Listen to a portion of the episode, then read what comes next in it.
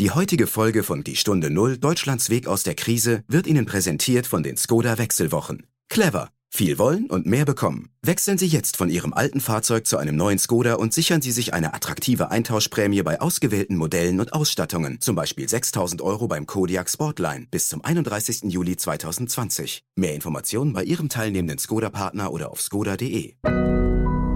Audio Now. Die Stunde Null. Deutschlands Weg aus der Krise. Wir haben nur circa 155.000 Veranstaltungen verlegt, davon allein 86.000 Veranstaltungen hier in Deutschland in der Zeit. Stellen sich die Festivals vor, wo 100.000 Leute gemeinsam ein Lied singen äh, und mit dem Künstler sozusagen eins werden.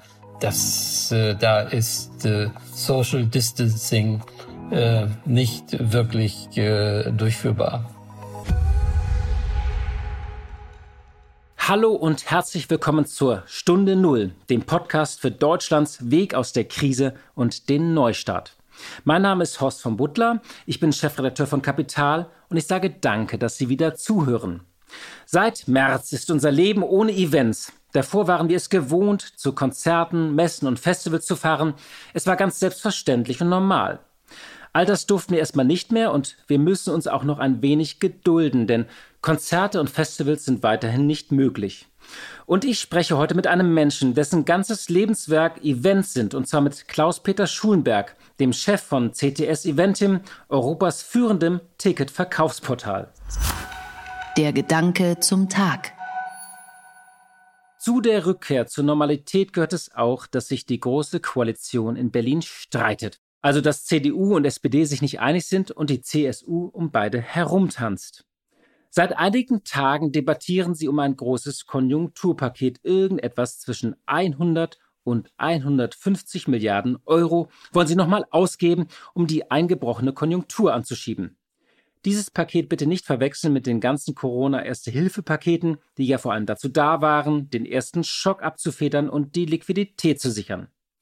Bei diesem Konjunkturpaket geht es unter anderem um einen Familienbonus in Höhe von 300 Euro pro Kind, um Kaufprämien für Autos, um Investitionen in die Infrastruktur und um Altschulden von Kommunen.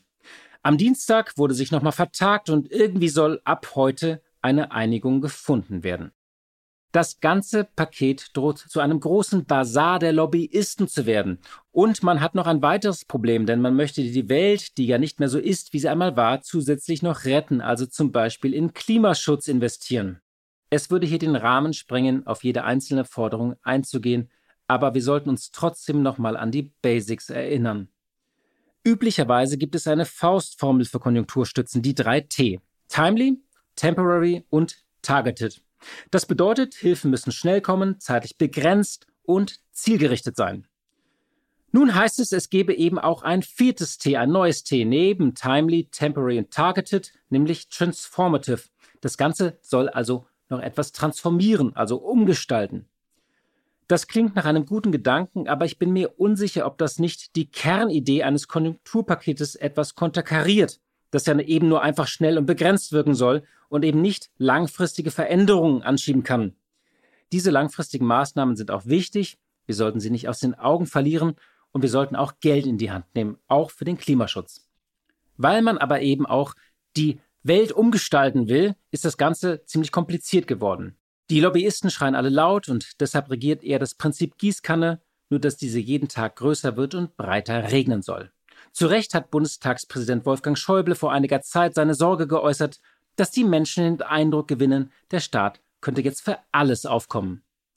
Das führte oft zu dem Problem, dass viele, die Hilfe brauchten, klagen, sie kommen nicht an, und viele, für die die Hilfen gar nicht gedacht waren, haben sie bekommen.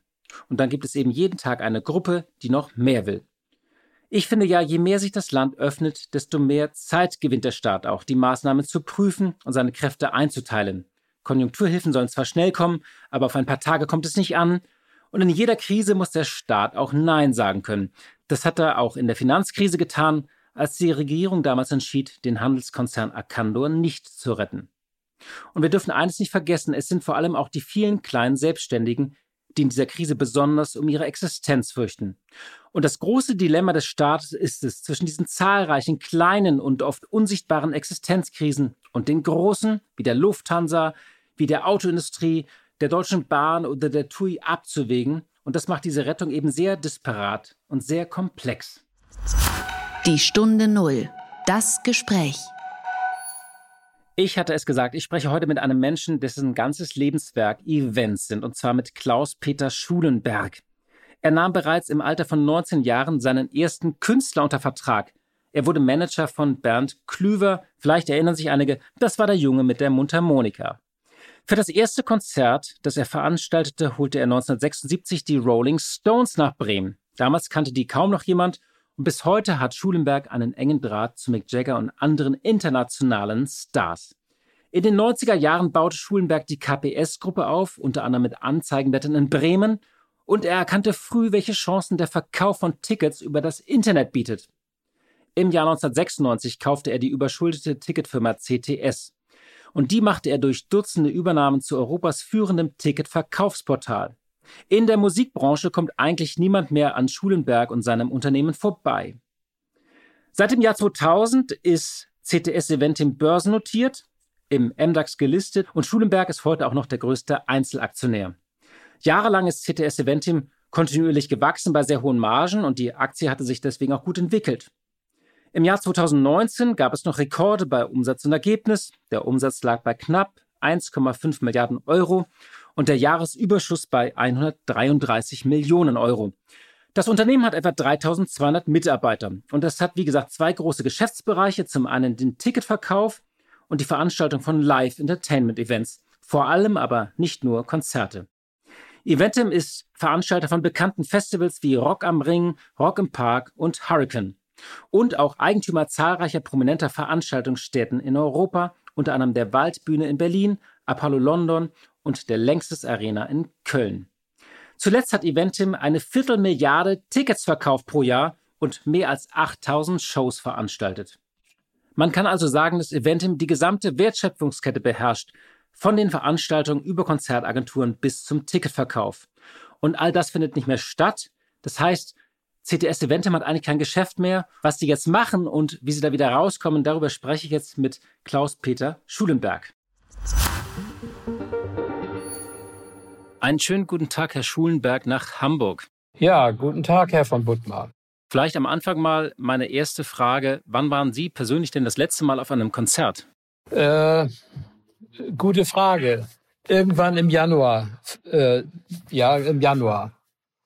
Äh, ich glaube, es war ein James Blunt-Konzert. Und Sie sind ja ein Mensch, der tatsächlich normalerweise jede Woche auf irgendwelchen Konzerten oder anderen Events ist und dort treffen Sie auch viele Künstler und Manager.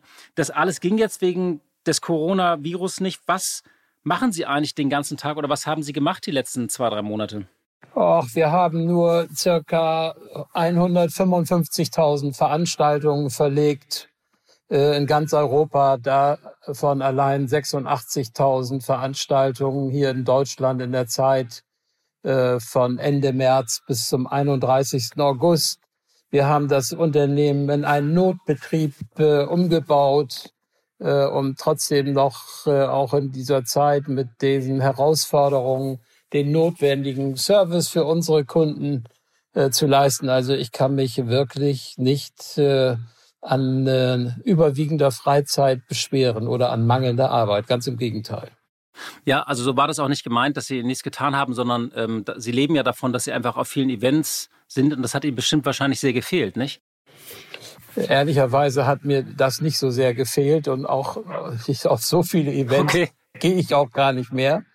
Äh, und äh, das war eigentlich der positive Teil, dass man äh, nicht mehr jeden Abend irgendwo unterwegs sein musste zu Abendessen oder äh, in Konzerten etc. Das ist mir eigentlich äh, ganz gut bekommen, muss ich sagen. Ja.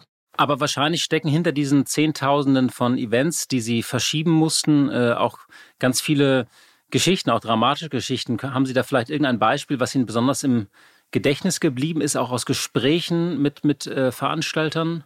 Naja, es hat ja äh, eine ganze Branche ein Berufsverbot bekommen Äh, das darf man ja nicht vergessen. Und es gibt ja nicht nur die Topstars, sondern es gibt äh, die Musiker in den Bands, es gibt die jungen Künstler, äh, die noch populär werden wollen. Denen ist ja das Einkommen völlig weggebrochen. Und die Branche besteht eben nicht nur aus Künstlern. Allein in Deutschland sind rund 130.000 Beschäftigte. Das sind von größeren Unternehmen zu kleineren Selbstständigen Unternehmen, Veranstaltern oder Bühnenbauern oder Catering-Unternehmen, äh, Roadies, die diese Aufbau, Bühnen, die den Bühnenaufbau organisieren, etc. Die hat es natürlich extrem hart getroffen und eben diese waren nicht in der Lage, eine äh, Vorsorge zu betreiben, wie eben das bei arrivierten Künstlern der Fall ist.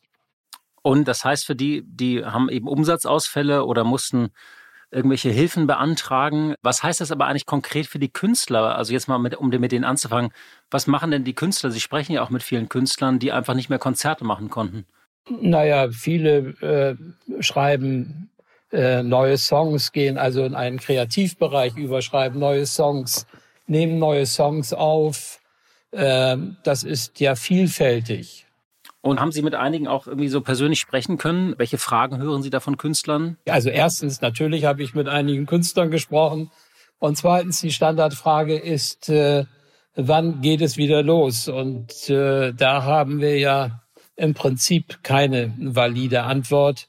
Wir waren die ersten oder unsere Branche, äh, die eben keine Veranstaltungen mehr durchführen konnten und sind sicherlich auch die letzten, die wieder Veranstaltungen werden durchführen können. Weil ich im Ergebnis glaube ich, äh, dass es erst wieder Veranstaltungen geben kann, wenn es äh, einen Impfstoff geben wird oder ein äh, entsprechend wirksames Medikament. Und ich glaube, da werden wir noch einige Zeit warten müssen. Hm. Normalerweise verkauft Eventim rund eine Viertelmilliarde Tickets im Jahr. Mal so ganz einfach gefragt, was ist eigentlich mit den bereits verkauften Tickets passiert? Wurde das alles rückabgewickelt und kauft jemand derzeit überhaupt noch Tickets? Ja, wir verkaufen in Deutschland jeden Tag noch so im Schnitt gut rund 10.000 Tickets. Äh, das ist natürlich äh, für unsere Vorstellung äh, sind das nicht viel Verkäufe.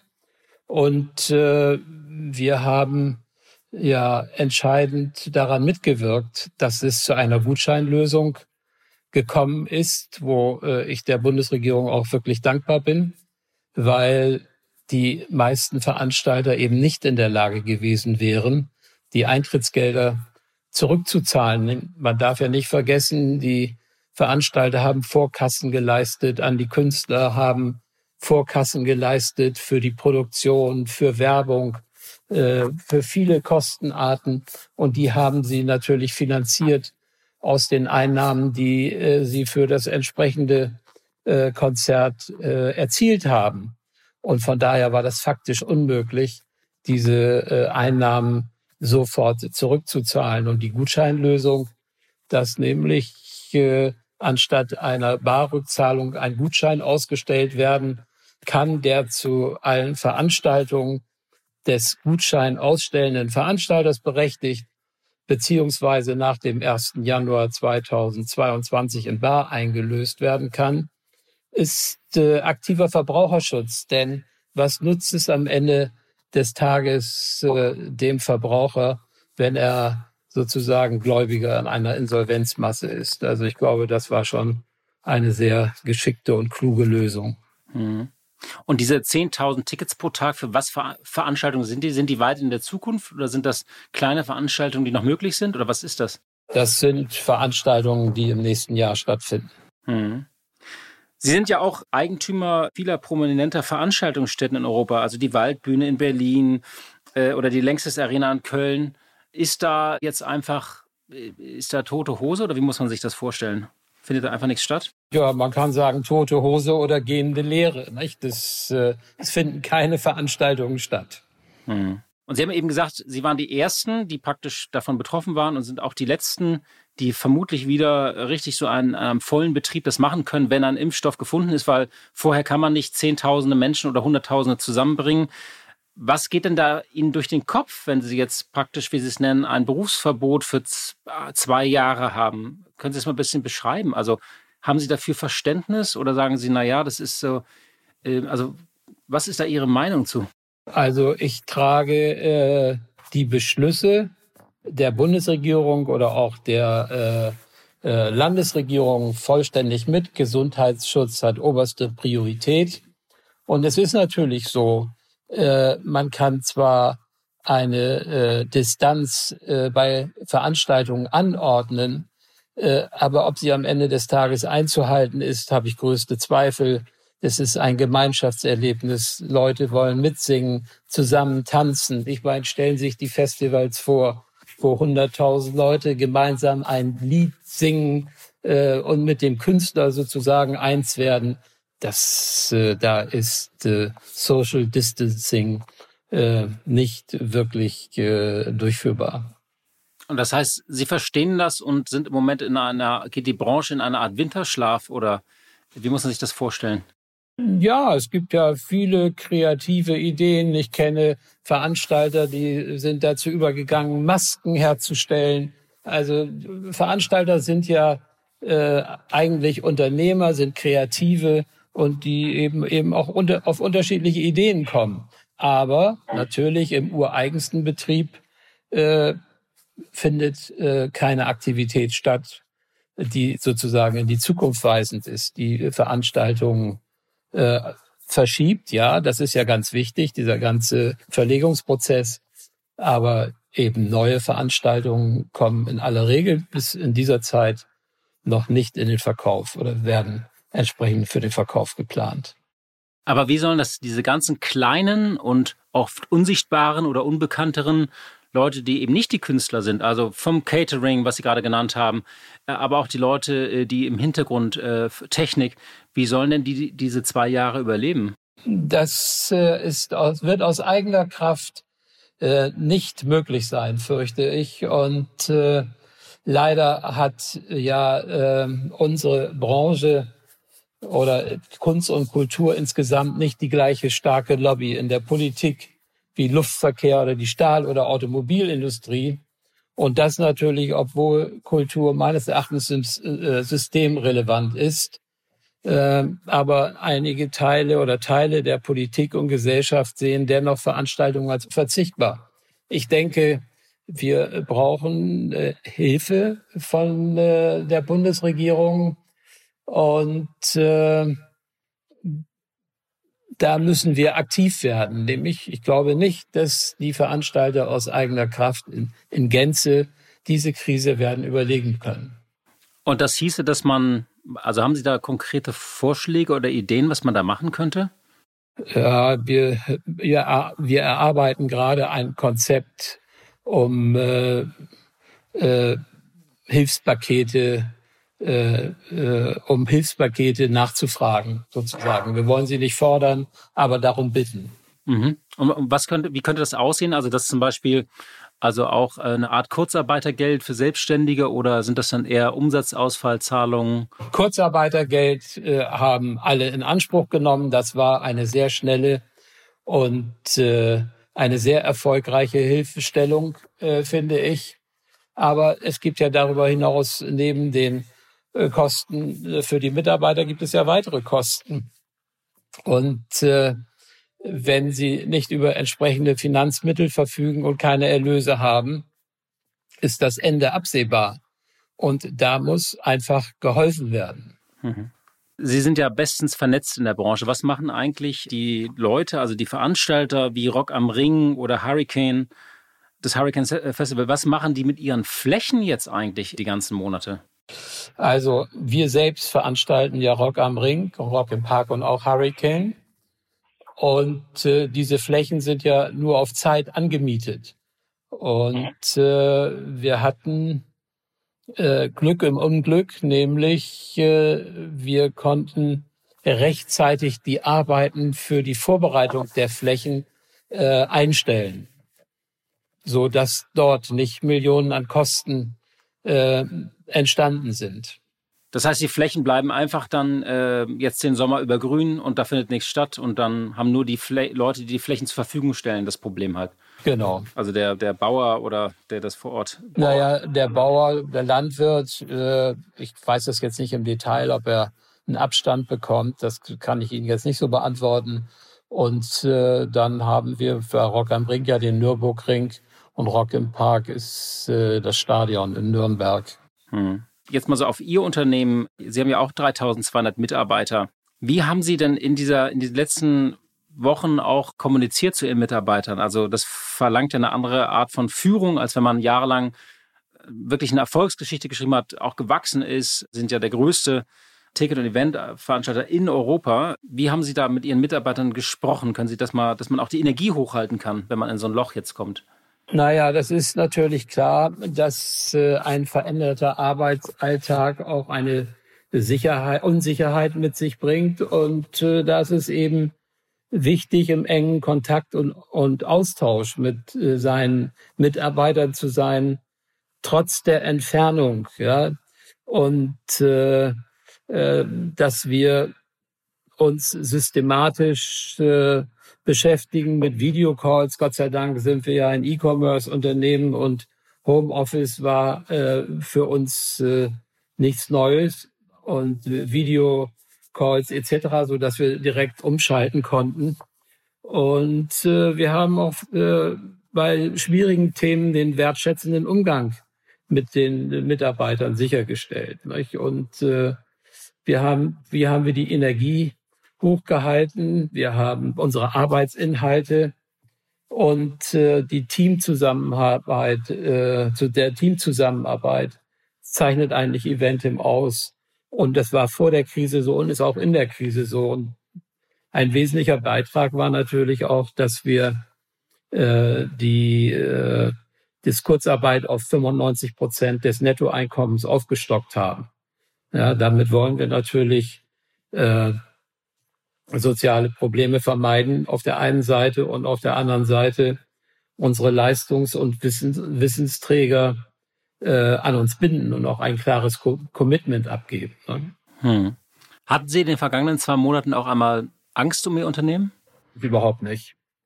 Weil wir sind gut aufgestellt, wir verfügen über ein hinreichendes äh, Finanzpolster, dass wir diese Krise auch zwei Jahre überstehen können.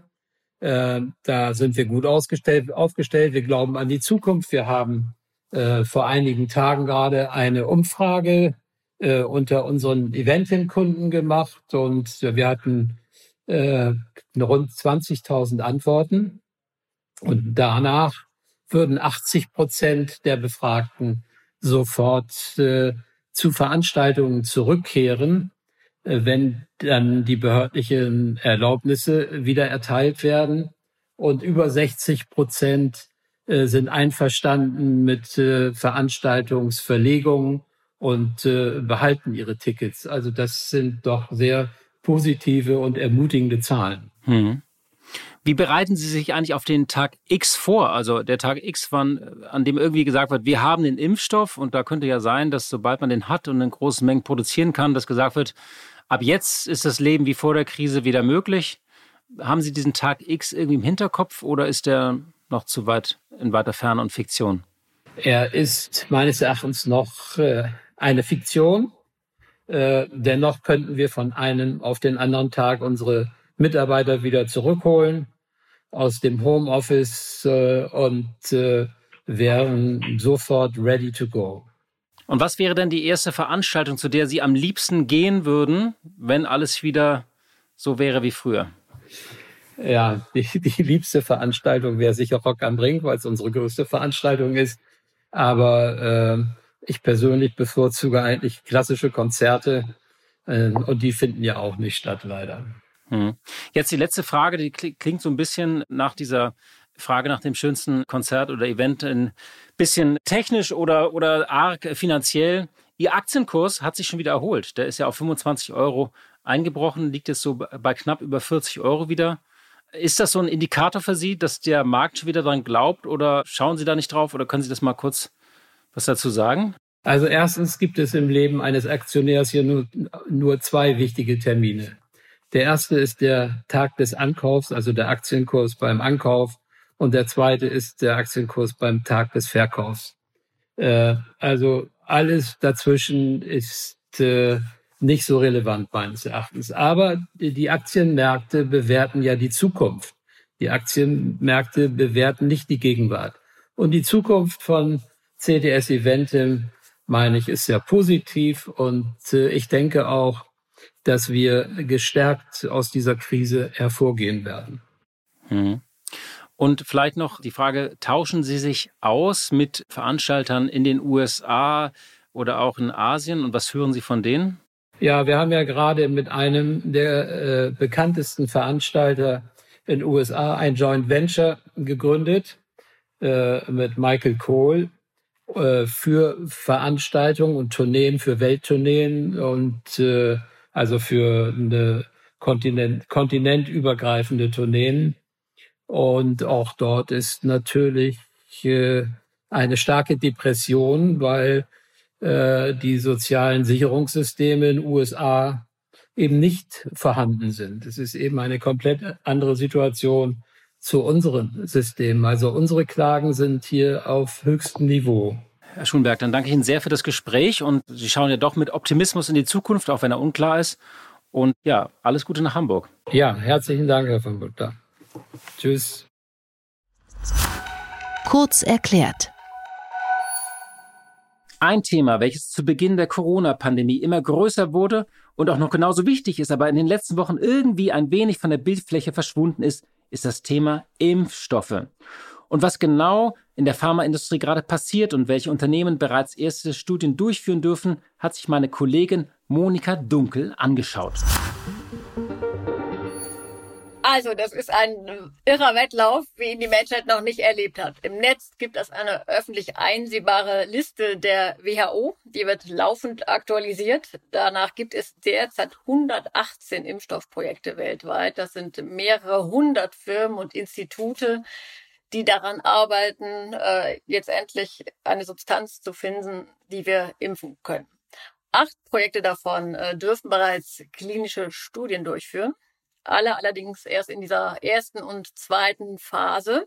Das heißt, die sind gerade mal dabei, 100 Freiwillige, äh, an 100 Freiwilligen das zu testen. Also man ist noch weit davon entfernt zu sagen, das kann erfolgsversprechend sein. Unter den acht Kandidaten ist ein deutsches Unternehmen, das, von dem hat man ja schon teilweise gehört, das Mainzer Unternehmen Biontech die äh, hoffen auch vielleicht zu den ersten zu zählen, die mit einem Impfstoff äh, kommen werden, aber auch das Unternehmen Moderna in den USA, das hat ja jetzt jüngst äh, für Furore gesorgt und vor allen Dingen die Börse elektrisiert, äh, weil die ein Zwischenresultat bekannt gegeben haben, wonach äh, ja 45 Menschen den Impfstoff bekommen haben, einen ersten Versuchsimpfstoff und der Körper hätte bei einigen auch entsprechende Immunreaktionen gezeigt. Wer am Ende derjenige sein wird, äh, ja, der der Erste sein wird, ist unklar. Aber ist vielleicht auch wichtig zu sagen, es wird wahrscheinlich nicht den einen geben, denn wir brauchen auch viele, die diesen Impfstoff herstellen, denn es wird wahrscheinlich Milliarden Dosen ja auch benötigt werden, damit die Menschheit äh, geimpft werden kann. Ohne staatliche Subventionen geht hier gar nichts. Zu den wichtigsten Finanzierern zählen die Amerikaner interessanterweise auch das Pentagon und eine Agentur namens BADA, die jüngst äh, nochmal massiv Geld bekommen hat. Das Budget ist von 560 auf 3,5 Milliarden aufgestockt worden. Und damit sollen auch bereits erste Produktionsstätten in den USA gebaut werden für diesen Impfstoff. Dabei hat, haben die Amerikaner gesagt, wir machen das für vier Impfstoffe, ohne überhaupt zu wissen, ob davon einer erfolgreich sein wird. Also das will man einfach machen, dieses Risiko eingehen, um möglichst schnell dann auch einen zu haben. Bill Gates spielt eine wahnsinnig wichtige Rolle. Ohne ihn gäbe es diese internationale Impfstoffinitiative SEPI genannt nicht. Äh, das ist eine öffentlich-private Partnerschaft von äh, ja vielen Staaten, pri reichen Privatpersonen, die haben wahnsinnig viel Geld. Äh, das ist äh, über eine Milliarde schon direkt am Start gehabt und die äh, finanzieren auch sehr kräftig überall private Unternehmen mit. Zum Beispiel äh, hier in Deutschland, das Unternehmen CureVac hat mehrere äh, dreistelligen Millionenbetrag auch schon von der Stiftung erhalten. Die Mainzer BioNTech-Leute auch. Also die sind schon sehr, sehr wichtig für diese Entwicklung des Impfstoffs.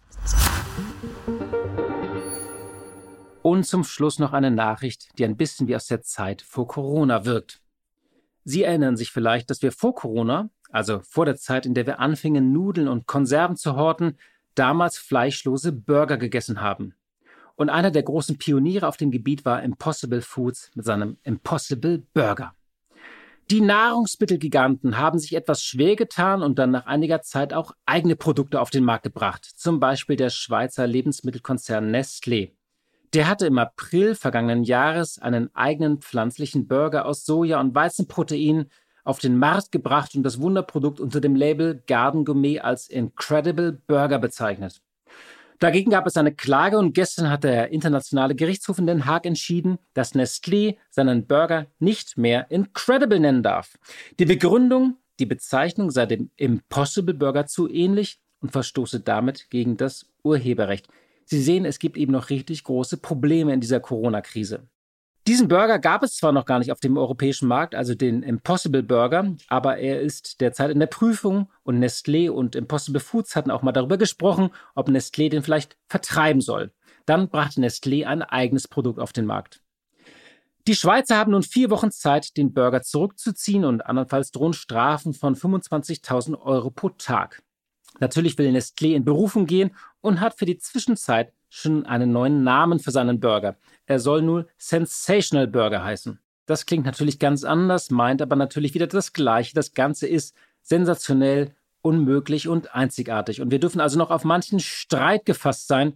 Und vielleicht sollten Sie ihn einfach mal den beispiellosen Burger nennen. Ja, liebe Hörerinnen und Hörer, das war's für heute. Ich danke Ihnen wieder fürs Zuhören und ich habe zum Schluss noch eine Empfehlung für Sie, und zwar den Podcast Alles Neu von meinem Kollegen Nils Kreimeier. Der beschäftigt sich mit der digitalen Transformation im Mittelstand. Der Podcast heißt Alles Neu. Und wer noch weitere Geschichten über den Neustart lesen will, auf den wartet ein besonderes Angebot unter kapital.de Schrägstrich Stunde Null. Nochmal kapital.de Schrägstrich Stunde Null. Und wir hören uns hoffentlich am Freitag wieder. Die Stunde Null. Deutschlands Weg aus der Krise. Dieser Podcast ist Teil der Initiative Gemeinsam gegen Corona.